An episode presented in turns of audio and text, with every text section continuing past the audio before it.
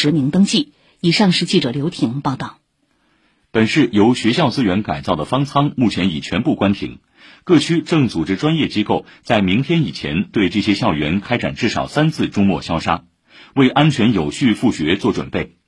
曾作为静安区级方舱的九龙模范中学已完成两轮消杀及评估工作，请听报道。一早，在先遣小队完成开道消杀后，一支由十八人组成的消杀和检测队伍先后通过缓冲区进入工作区域进行第二轮终末消杀。国检安平北京医院研究院有限公司负责人孙坚说：“检测人员首先将上百个菌片固定在桌沿等多个接触较为频繁的随机点位。”先进行消杀前的布点，在消杀过后取点，会送回我们的实验室。如果培养结果全部是阴性，就说明这次消杀效果是合格的。十二天前的第一轮周末消杀完成后，病人使用过的被褥等物品已全部清运出舱，参照医费要求处置。在一间教室，消杀人员对临时搭建的床位、桌椅、地面等仔细喷洒消毒药水，对开关、门把手、插座等进行擦拭消毒。上海集优环保科技有限公司现场负责人匡渊明说：“根据不同对象，采用不同消毒方式，确保消杀过程不留死角、不留盲区。”感染人员啊，他比如说晚上睡觉啊或者什么，他会拉这个窗帘，窗帘呢也是我们的一个重点的这么一个消毒对象，消毒剂把它给完全喷透喷湿，对吧？有些饮水机外表面是用那个含氯消毒剂这种喷洒的这种方式消毒，出水口啊，我们是用那个过氧化氢的个消毒湿巾进行彻底的擦拭消毒。针对空调出风口，前两轮采用喷洒的消毒方法，第三轮周末消杀将对空调滤网拆洗浸泡。除了物体表面消毒，工作人员还会用不同浓度的药水进行空气消毒。物体表面的话，我们一般是使用含氯消毒剂或者是含溴消毒剂。空气消毒呢，一般我们会是使用二氧化氯或者是过氧化氢，它没有残留毒性，会自然降解。针对舱内区域跟非舱内区域，消毒药剂的这个浓度方面，它会有一定的变化。经过近九个小时高强度工作，学校八千五百多平方米按照分区全部消杀到位。期间，过程评估人员对个人防护、药剂浓度配比、器械使用等环节全程把控。第二轮消杀后，将对舱内床架、物理隔断等临时建筑予以拆除，课桌椅、教学设备等都将被搬回原处，再进行最后一轮全面消杀，并留出一周左右充分通风透气。匡渊明说，包括九龙模范中学在内，团队接手了全市多所学校方舱的消杀工作。他们采取一校一方案，根据实际情况严格规范流程，保障返校复学后学生的安全。那我们做方案之前，我们肯定要对这个学校方舱进行全面的了解。感染收治区就是它舱内的一个设置，有些是设置在教室的，有些是设置在体育馆的。我们制定相应的技术方案，等于说我们站好最后一班岗，那把一个安全的、洁净的这么一个校园还给学校。以上由记者曹梦雅、通讯员彭旭慧报道。谣言粉碎机。昨天有不少网友询问网传上海解封将有七个梯队的视频及截屏是否属实，因为相关视频和截屏使用了上海市新冠肺炎疫情防控工作新闻发布会的现场直播画面，经核查，相关信息不实，属于移花接木的造谣行为。本轮疫情发生以来，上海每天都举行市新冠肺炎疫情防控工作新闻发布会，也都没有所谓上海解封梯队相关或相似的内容。我们与城市的脉搏同步，我们与生活的节奏同行。这里是九九零早新闻。下面继续报告新闻。平语近人，习近平总书记用典克罗地亚文版新书发布会二十六号在克罗地亚萨格勒布大学举行。国家统计局昨天发布数据，今年前四个月，全国规模以上工业企业利润同比增长百分之三点五，增速较前三个月回落五个百分点。但工业企业营业收入同比增长百分之九点七，为企业盈利改善创造空间。工业企业效益向好的韧性和潜力仍然较强。部分地区和行业受疫情影响较大，下拉工业企业利润增速明显。国家统计局工业司高级统计师朱红介绍，前四个月东部地区、东北地区工业企业利润同比分别下降百分之十六点七和百分之八点一。财政部昨天发布数据显示，今年前四个月，全国国有及国有控股企业利润总额一万两千八百二十三点六亿元，同比下降百分之三点六。其中，中央企业利润总额九千八百六十二点二亿元，同比增长百分之三点八；地方国有企业利润总额两千九百六十一点四亿元，同比下降百分之二十二点二。工信部昨天召开提振工业经济电视电话会议，提出保链稳链、帮扶中小企业、适度超前部署五 G、组织新一轮新能源汽车下乡活动等一系列措施，全力以赴提振工业经济，持续实施好重点企业白名单制度，加快省级白名单企业区域互认。另据商务部部长助理郭婷婷近日表示，机电装备行业是制造业引资的重点领域，中国不断加强对制造业利用外资的支持，引导外资创新发展、绿色发展。希望外资企业抓住在华投资发展机遇，把更多更好的产品、技术、服务带到中国，同时为维护全球产业链供应链稳定贡献力量。上海本轮疫情以来，全市信访干部迅速响应，冲向抗疫一线。他们及时收集群众抗疫金点子，积极帮助群众解决急难愁，并主动支援社区一线的各项防疫工作。在日前举行的全国第九次信访工作会议上，本市三位信访干部和四个信访集体荣获全国先进。继续来关注疫情防控。国家卫健委疾控局副局长雷正龙昨天在国务院联防联控机制发布会上介绍，当前上海市每日新增报告感染者数已连续四天降到五百例以下，疫情继续处于稳中向好的可控状态。但相较全国其他城市，仍处于较高风险水平，仍需警惕部分重点场所疫情反弹。针对有观点认为可以依靠感染奥密克戎毒株来获得天然免疫，中国疾控中心免疫规划首席专家王华庆指出，这不是目前我们应该做出的选择。奥密克戎感染之后呢，还会导致重症死亡啊，尤其是在慢性病人群当中、老年人当中会出现这样一个情况。如果你不接种疫苗，单单靠自然感染的话，我想。获得免疫，这可能是一个危险的选择。此外呢，就是奥密克戎株啊，发生了一个很大的变异，也就是它变异的位点呢比较多，自然感染产生的免疫力到底有多大？其实我们现在没法确定。汪华庆介绍，奥密克戎的疫苗已进入临床试验，但确定其研究结果还需要时间。同时，病毒变异和进化存在不确定性，所以当务之急仍是尽快全程接种，符合条件的尽快完成加强针接种。同心守护，抗疫有我。随着铁路班次逐步恢复，虹桥火车站离沪出行人员有所增加。一些没有买到票或是核酸过期的旅客在站外滞留，闵行区新鸿街道组织力量驻守现场，开展物资发放、人员安置、秩序维护等工作，尽力让每位旅客都能带着温暖踏上回家路。请听报道。住了一晚上，我们昨天也领了物资，都是免费的。今天准备又发了呀。早上九点五十分，滞留旅客梅先生在虹桥火车站西交通广场的物资发放点排队领取爱心礼包，他笑着对记者说。买到车票了，下午三点二十，很好，很好。十点整，现场工作人员准时发放物资。排在第一个的陈小姐接过分装好的一大袋食品。嗯，自嗨锅嘛，是那个煲仔饭，然后苹果两个肠，榨菜，还有矿泉水，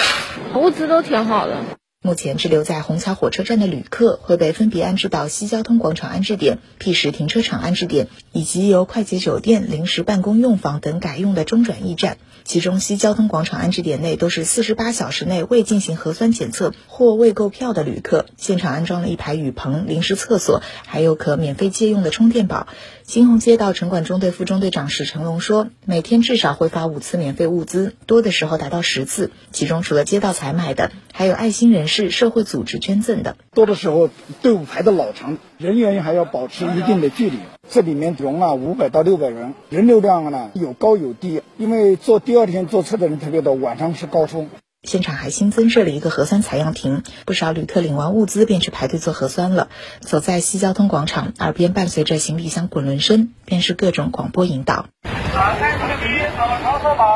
整个广场用铁马分成了 A、B、C、D 四片区域，将持有二十四小时内或四十八小时内核酸检测阴性报告的、核酸检测报告过期的、没做过核酸检测的不同旅客分流。新鸿街道城建中心主任周伟在现场组织服务工作已经一周多了。刚来的时候，广场上什么都是没有的，一旦到了下雨天，全部都聚集到我们这个前面的屋檐下面，搭建了。这些帐篷分类管理，我们会提前预判第二天会增加多少人，进行一个帐篷搭建的一个改变，可能会调整它的大小。持有四十八小时核酸检测阴性报告的王小姐从 A 区进站，工作人员查验时发现她未按要求上传抗原结果，请她现场补测。二十四小时内没有核酸报告的话，必须做抗原。然后啊，然后到前面空的地方去做抗原啊，然后进站啊。上传好抗原结果，王小姐顺利进站，准备登上开往老家温州的火车。我现在重新补一次抗原就可以了，我们就跟着标识走就好了。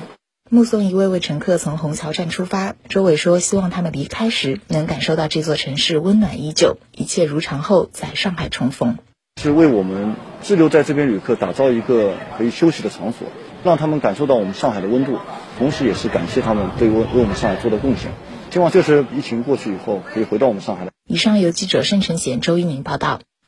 圆满完成抗疫驰援任务的福建、内蒙古、贵州援沪医疗队昨天胜利返程。市委常委郑刚淼、周慧林、胡文荣分别为各援沪医疗队送行，向兄弟省份给予上海疫情防控的大力支持援助表示衷心感谢，向全体医疗队员致以崇高敬意。随着疫情形势向好，本市各社区卫生服务中心逐步恢复正常诊疗，居民不出社区就能获得家门口医院的便捷服务。请听报道。上午九点，家住长宁区新津五村的蔡阿姨步行七分钟来到北新津社区卫生服务中心。她有糖尿病，老伴有气管炎，每天需要服药。眼见着家里的存药见了底，听说社区医院开诊了，就想着来检查一下，看看药量是不是要调整，也再多配些药。在医院门口扫了场所码，查验了四十八小时核酸阴性证明后，她顺利进入门诊大厅挂号，很快就见到了自己的家庭医生谭春花。配足了一个月的药量。糖尿病，老公是气管炎，八十岁了都，专给专科配，这些药嘛他都能配得到，有的一个月的药。从五月二十三日恢复正常诊疗以来，长宁区北新泾社区卫生服务中心每天的门诊量在五百人左右，都是周边居民。全科医生谭春花前段时间一直在社区参与核酸筛查和为居民配药工作，他有近两千五百名签约居民，也经常会在微信群或是电话视频帮助居民解决一些求医问药的问题。现在终于可以重新坐在诊室里与患者面对面交流。大部分都觉得终于可以自己来配药了，面对面的话相对来说了解的会更多一点。其实大部分老年居民他还是喜欢就是面对面跟我们接触的。目前，社区医院参与辖区内的核酸筛查工作时，会暂停半天门诊，其余时间正常开放。北新泾社区卫生服务中心主任曾慧玲介绍，该院医务人员全部到岗，除简易配药门诊、全科门诊外，验血、儿童计划免疫接种门诊等也全部开放。中医科、眼科、康复科、儿童健美门诊全部开放了，然后的门诊的各类检查也全部开放了，我们也恢复了，包括一些心电图、B 超和 X 光射片抽血也开放了。据了解，目前社区医院儿童疫苗接种实行预约制，有需要的市民可通过健康云等提前预约。同时，提醒有就诊需求的市民可事先与自己的家庭医生沟通，确定一个合适的就诊时间，避免医院里人员聚集或是长时间在院内等待。此外，部分社区卫生服务中心已经在考虑逐步恢复周六日的半天门诊，进一步方便市民就医。以上记者吕春露报道。增值税留抵退税新政为企业复工复产提供有力支持。整个流程当中，国库是最后一个环节。市区两级国库疫情期间坚持运转，在支付抗疫保供款项的同时，全力保障企业留抵退税日结日清。截至五月十五号，留抵退税完成退库超过四点七万笔，金额接近三百八十亿元。请听报道。天气一点点热了起来。不知不觉，张明豪带领的八人团队已经在南京东路步行街上工行网点内的国库驻守了将近两个月。这里有上海市和黄浦区两级国库，张明豪临时把办公室改成宿舍，业务改在空无一人的银行网点大堂里做。十多天做好一个日常国库各项业务的保障，是我们网点门口的树啊，从入门的时候三月三十一号枝叶还比较疏散，到现在整个叶子啊已经遮盖了半边天了。平均每天约一万笔国库支付，包括日常财政支付、抗疫保供资金，还有退税资金。八个人的团队都安排的妥妥帖帖。张明豪介绍，留抵退税的支付笔数大幅增加，平均每天我们的留抵退税大概在一百笔左右，因为我们主要是针对黄浦区的，高峰值可以到三百笔左右。在工行武进路支行内。国库虹口支库辅导员孔晨晨也和同事一起驻守了将近两个月。对于五月初的留抵退税退库业务高峰，孔晨晨仍记忆犹新。五月五号、五月六号，我们虹口支库是整个工行上海分行里面业务量最多的，两天一共做了四千一百多笔。五月五号当天做了三千四百四十六笔，就以前也从来没有退过这么多。然后那天还做了那个个人所得税的退税，有一千一百五十六笔。那天弄到大概晚上也有九点多了吧，然后那个手就点的鼠标就是有多少抽筋的那种。同样在工行愚园路支行内的国库长宁支库驻守将近两个月的国库辅导员陈倩告诉记者，在疫情防控期间，利用国库信息化系统实现了退税业务全链条无纸化审核办理。就是人民银行国库的收支端口是开着的话，我们就要确保及时到岗、及及时处理每日的工作。人民银行规定，我们是当天的所有的税务部门发过来的退税数据码，都是要当天处理、当天完成的，当天到达纳税人的账户的。国库资金的收缴和下拨容不得半点差错，细致、细致再细致，已经成为国库员们工作的自觉。也正是这样一步步的细致操作，确保企业及时获得宝贵的资金支持。随着上海复工复产稳步推进，陈倩说：“希望能够早点回到家里，见到家人。”以上由记者于成章报道。随着本市复工复产、复商复市推进和道路交通秩序逐步恢复，为最大限度减少人员聚集、降低疫情传播风险，上海公安交警部门大力提倡机动车驾驶人使用交管幺二幺二三 APP 进行网上学法减分，通过学习来减免驾驶证记分，每参加一次可减免一分，驾驶人当期记分周期内最多可减免六分。以上由记者刘婷报道。市公安局经侦总队日前连续侦破三起网络店铺哄抬物价案件，查处涉案网络店铺五家，抓获犯罪嫌疑人三名。上海疫情发生后，犯罪嫌疑人范某、李某、徐某等人开设多家网络店铺，在向批发商购入果蔬、肉类等多种民生商品后，大幅加价对外销售，进销差价率远高于同时期周边市场同类商品，累计非法获利近六十万元。因经营超过保质期的食品，两家取得疫情防控生活物资保障资质的企业——上海金汉食品有限公司、上海远瑞果业有限公司，被市场监管部门依法查处。浦东新区和嘉定区市场监管局昨天介绍，两家企业已分别受到罚款九万元和一点五万元的行政处罚决定。以上由记者胡明珏报道。市市场监管局昨天通报一起食品安全案件调查情况，人民咖啡馆涉嫌没有按照要求及时清理超过保质期的食品被立案调查。五月二十三号，静安区市场监管局执法人员现场检查店招为人民咖啡馆的药巢上海文化传播有限公司时，发现已开封的香芹片、蔓越莓果汁饮料和柠檬复合水果饮料浓浆等三种食品原料都已超过保质期。经查看菜单，当事人疫情期间所售食品没有使用这些食品原料。昨天零点到十五点，北京市新增本土新冠肺炎病毒感染者二十例。都是隔离观察人员，没有社会面筛查人员。北京市疾控中心副主任刘晓峰介绍，北京本轮疫情早期传播链条基本被切断，已得到控制。发布会上还通报了北京精准医学检验实验室涉嫌违法情况。北京市公安局副局长潘旭红介绍，经查，自四月二十五号以来，北京精准医学检验实验室有限公司为谋取非法经济利益。违规将多区采集的五混一、十混一核酸样本，采用多管混检方式进行检测，人为稀释样本，影响检测结果准确性，涉嫌妨害传染病防治罪。目前该公司已被立案侦查，法定代表人王某某等十七人被海淀警方依法采取刑事强制措施，案件正在进一步侦办中。来关心天气，上海即将入汛。雨水雷电开始增多。据上海中心气象台预报，今天开始到三十号，上海将有大雨，局部地区有暴雨过程。据预测，今天午后本市各地逐渐转雨，最强降水时段出现在周日凌晨到白天。本轮降雨小时最大雨强二十到四十毫米，过程累计雨量三十到五十毫米，局部地区可达六十到八十毫米。此外，还将伴有雷电、大风和短时强降水等对流天气。中国天气网首席气象分析师胡笑表示，本轮降水主要受雨带摆动影响，强降水落区明显北抬到长江中下游地区，且雨带形态狭长，集中在长江沿江一带南北摆动，因此申城今天起三天大雨几乎全勤。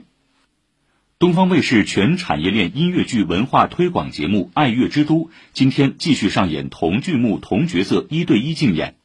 沉默的真相、小王子、伊丽莎白、忠诚等中外人气剧目经典唱段将分别上演。廖昌永、张雨绮、阿云嘎、黄舒骏、大张伟携手五十一位现场观众，为八位音乐剧演员加油助威。您正在收听的是九九零早新闻。东方美谷，奉贤新城，独立无边界，遇见未见。东方美谷，奉贤新城，独立无边界，遇见未见。国际风，未来感，海湖悦。这里是南汇新城，汇聚新理念、新技术、新产业、新生活。海上新城，融通世界，引领未来。来关注国际方面的消息。针对美国国务卿布林肯日前在涉华政策演讲中散布虚假信息、渲染中国威胁、干涉中国内政、抹黑中国内外政策，外交部发言人汪文斌昨天在例行记者会上回答记者提问时说：“中方对此强烈不满，坚决反对。这篇演讲目的是遏制打压中国发展，维护美霸权强权。”我们注意到，布林肯国务卿在演讲中称不寻求与中国冲突和新冷战。我们对此拭目以待。俄罗斯总统新闻秘书佩斯科夫昨天表示，是乌克兰方面决定冻结谈判。乌领导层不断发表自相矛盾的言论，令俄方无法搞清楚乌方意图。俄罗斯联邦安全会议副主席梅德韦杰夫二十六号晚在社交媒体发文说，乌克兰总统泽连斯基提出的停战条件原则上毫无可能。泽连斯基此前曾表示，俄军应撤回到冲突前军事接触线或边界线位置。在此情况下，双方才能恢复正常谈判。目前，俄军正从多个方向进攻卢甘斯克地区的北顿涅茨克市，但并未突破乌军在市区的防线，战斗仍在继续。土耳其外交部长恰武什奥卢昨天表示，瑞典和芬兰为加入北约需要采取具体行动，停止对恐怖组织的支持。土耳其最近向瑞典和芬兰提出一份要求清单，其中包括土方的安全关切和期望。土耳其理解芬兰和瑞典的安全关切，但是土方的合法安全关切也应得到理解。在接连发生导致重大伤亡的枪击事件后，美国各界要求收紧枪支管控及打击国内恐怖主义的呼声高涨。然而，强大的舆论压力抵挡不过维护党派利益的惯性。美国国会参议院二十六号讨论已获众议院通过的二零二二年国内恐怖主义预防法案。不出意料，所有与会共和党人投下反对票，结果四十七票支持，四十七票反对，法案就此搁浅。美国有线电视新闻网评论，法案在参议院受阻，再次凸显现实困境。在高度极化的政治环境及共和党普遍反对严格控枪的背景下，当重大群体性枪击发生后，立法者推动任何重大政策改变都要面临多大的挑战？美国众议院监督委员主席、民主党籍众议员马洛尼昨天宣布对枪支制造商展开调查。马洛尼称，他已联系五家大型枪支制造商公司，寻求有关大规模枪击事件中使用武器的制造、销售和营销信息。伊朗外交部昨天召见瑞士驻伊朗大使，经由瑞方抗议美国方面没收一艘油轮上装载的伊朗原油。这艘油轮悬挂伊朗国旗，由俄罗斯企业运营。据信将驶往土耳其。上月在希腊海域一度遭希腊方面扣押，目前仍停留在希腊海域。美方已要求希腊方面协助将油轮上的原油运往美国。日本东京一家地区法院二十六号开庭审理福岛县六名甲状腺癌患者集体诉讼日本东京电力公司的案件。六名原告说自己受核泄漏释放的放射性物质影响，患上甲状腺癌，要求东电公司赔偿共计六点一六亿日元，约合三千两百七十七万元人民币。这是二零一一年东电福岛第一核电站发生核泄漏事故后，当地居民因健康问题向东电提出的首例集体诉讼。世卫组织昨天发布疾病通报，四月五号到五月二十六号期间，已有三十三个国家和地区向世卫组织上报了六百五十例不明原因的儿童急性肝炎疑似病例，其中至少三十八例需要肝移植。目前已有九例死亡病例，病因仍然未知。大部分病例来自世卫组织欧洲区域国家，百分之七十五点四的病例年龄小于五岁。与此前不明原因儿童肝炎病例相比，这段时间上报病例的临床症状更为严重，出现急性肝衰竭的比例更高。世卫组织将其全球风险评估为中等。法国检方二十六号说，卢浮宫博物馆前馆长马蒂内在任期间牵涉文物走私案，目前受到合谋欺诈和洗钱罪名指控。法国媒体援引调查人员消息报道，马蒂内任期内。阿联酋阿布扎比卢浮宫所购多件文物的来源证明文件系伪造，他对此视而不见。相关调查于二零一八年启动，或牵涉多名文物专家。阿布扎比卢浮宫是法国卢浮宫的分支机构，于二零一六年花费至少八百万欧元购买了五件埃及文物，其中一块粉色花岗岩石板刻有埃及法老图坦卡蒙的形象，极为罕见。报道说，法国埃及古物学者加博尔德曾提醒卢浮宫相关官员，那块花岗岩石板或来路不正，但是没有得到任何回复。韩国海军特种部队退役大尉、网红博主李根擅自前往乌克兰参战，昨天回国疗伤，将因涉嫌违反护照法面临警方调查。李根曾在韩国海军海豹突击队服役，后在社交媒体上成为网红博主，人称“李根大尉”。他近三个月前离开韩国，加入乌克兰外籍雇佣兵部队。韩国政府二月中旬以来禁止本国公民前往乌克兰。根据护照法，未经许可前往乌克兰或面临最高一年监禁或一千万韩元罚款。体育方面，中超联赛昨天宣布二零二二赛季中超第一阶段球队分组情况。六月三号的揭幕战将由卫冕冠军山东泰山队对阵升班马浙江队。大连人队对位递补重庆队，将于海口赛区完成第一阶段比赛。会听天下，进入今天的会听天下。刚才的新闻中，我们报道了北京精准医学检验实验室有限公司在核酸检测过程中涉嫌违法犯罪，已被北京警方立案侦查。值得注意的是，继普实医学检验实验室之后，这已经是本月第二个被北京警方刑事立案的核酸检测机构。半月谈指出，少数机构与个人被曝出伪造核酸证明、假护士从事核酸采样等乱象，核酸检测点疫情防控工作不到位，核酸检测操作不规范也偶有发生。这样的老鼠洞、白蚁穴，有的是少数机构与个人在耍心眼、淘利益。有的则是麻痹心理、懒惰心理作祟。无论原因如何，都让防疫长城面临溃于蚁穴之危，值得高度警惕。各地应当为核酸检测工作打造牢不可破的防火墙，斩断伸向核酸检测工作的黑手。近日，微信群组流传一份所谓“便民核酸采样亭代理商招募”的通知，大意是个人代理核酸亭业务，镇政府组织培训，再自行招募采样员就可以运营。无独有偶，还有上海百货店的老板接到合作厂商电话，对方声称去年开始就在生产核酸采样亭，长三角订单已达五十多件，核酸采样亭价格在三万到六万多之间。对此，上官新闻证实这些都是假消息。有市民已经拨打疫情防控有关部门和所属街道咨询电话，对方明确告知个人不能承包核酸采样亭。昨晚，许多人在微信视频号和抖音之间来回切换，忙了整整一个多小时，为的就是罗大佑和孙燕姿的线上演唱会。文汇报客户端载文说，从流量看，罗大佑三千多万，孙燕姿二点四亿。不过，罗大佑这场记的是人头，一个 ID 算一次；孙燕姿这场记的是人字，点进去一次就算一次。数据没有可比性，但演唱会质量有说头。罗大佑演唱会策划用心，分光阴的印记、同月真言、恋曲二零二二三个板块，童年、光阴的故事等一众经典悉数奉上。孙燕姿这边曲目上似乎要将冷门进行到底，最后一首《风衣》唱完，演唱会还突然停止。与其说是两代歌手对决，倒不如说是平台对决。腾讯主打视频号推演唱会，崔健、周杰伦屡创全民狂欢。抖音入局稍晚，可刘畊宏日日直播健身的流量，实打实的累积了三五个月。抢占在线演唱会市场份额，谁是赢家，恐怕还说不准。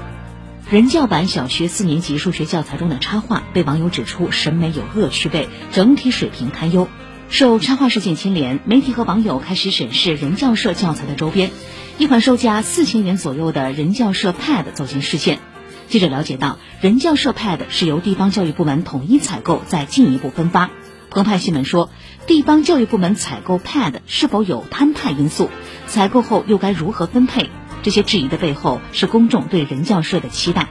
人们希望它不是普通的出版机构，希望它能认识到自己是教育基础设施的一部分，关乎整个国民心灵构建。相信人教社能够充分认识到这种期待，至少可以把插画和 Pad 做得更好。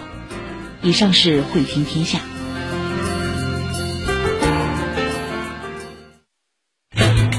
上海人民广播电台。九九零早新闻正在直播。